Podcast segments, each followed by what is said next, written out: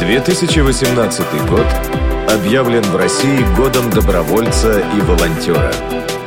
Программа «Волонтерские истории».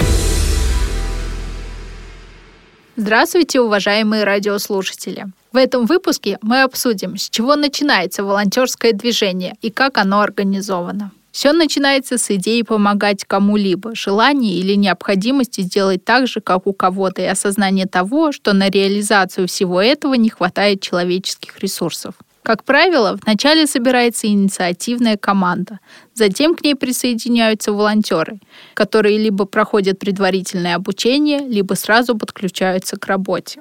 Зачем привлекать волонтеров, если есть профессионалы?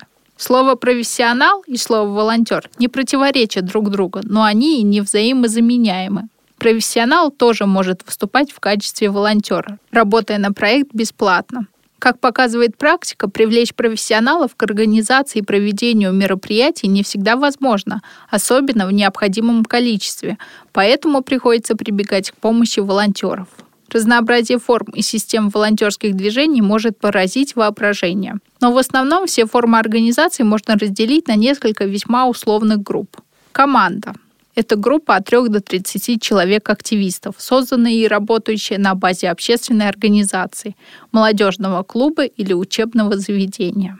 Группа имеет своего лидера, руководителя, установленное место сбора и план работ. Как правило, основным движущим и объединяющим фактором участников группы является общение в хорошей компании. Многое также зависит и от лидера команды. Агентство – это независимые друг от друга отдельные люди, объединенные общей идеей и привлекаемые по мере необходимости. Как правило, агентство имеет ядро в виде инициативной группы, которая время от времени организует мероприятия. Система – это объединение команд, агентов, подчиняющихся общим правилам и идеологии. Подобная форма организации имеет финансовую поддержку, офис, документацию, а порой и официальную регистрацию. В этом выпуске мы обсудили то, с чего начинается волонтерское движение, как оно организовано и о его структуре. В следующем выпуске мы будем говорить об истории благотворительности и волонтерства в России – мы обсудим первые документы, регламентирующие эти виды деятельности. Сейчас в эфире звучит очередная волонтерская история. Дарья Резяпова, город Москва. Всем добрый день, меня зовут Дарья, и я хотела бы поделиться своей небольшой волонтерской историей.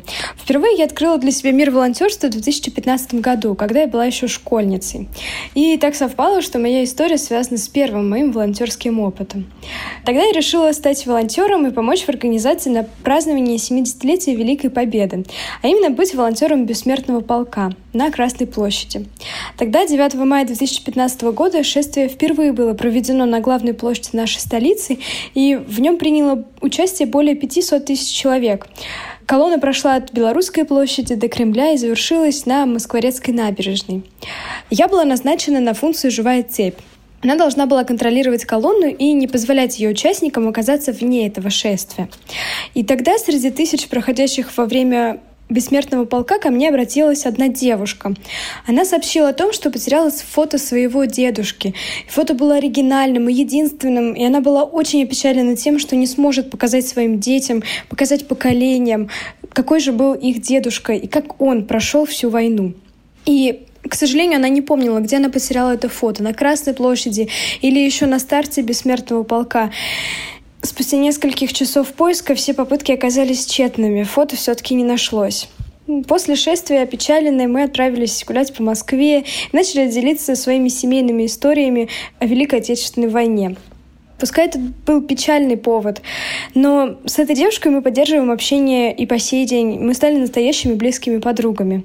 И я очень рада, что мой первый волонтерский опыт дал возможность знакомства и с единомышленниками-волонтерами разных возрастов, из разных городов, разного рода деятельности, и просто с интересными людьми, которые стали участниками бессмертного полка, желанием сохранить в памяти своих героев и отдать честь, поблагодарить их во время шествия по Красной площади.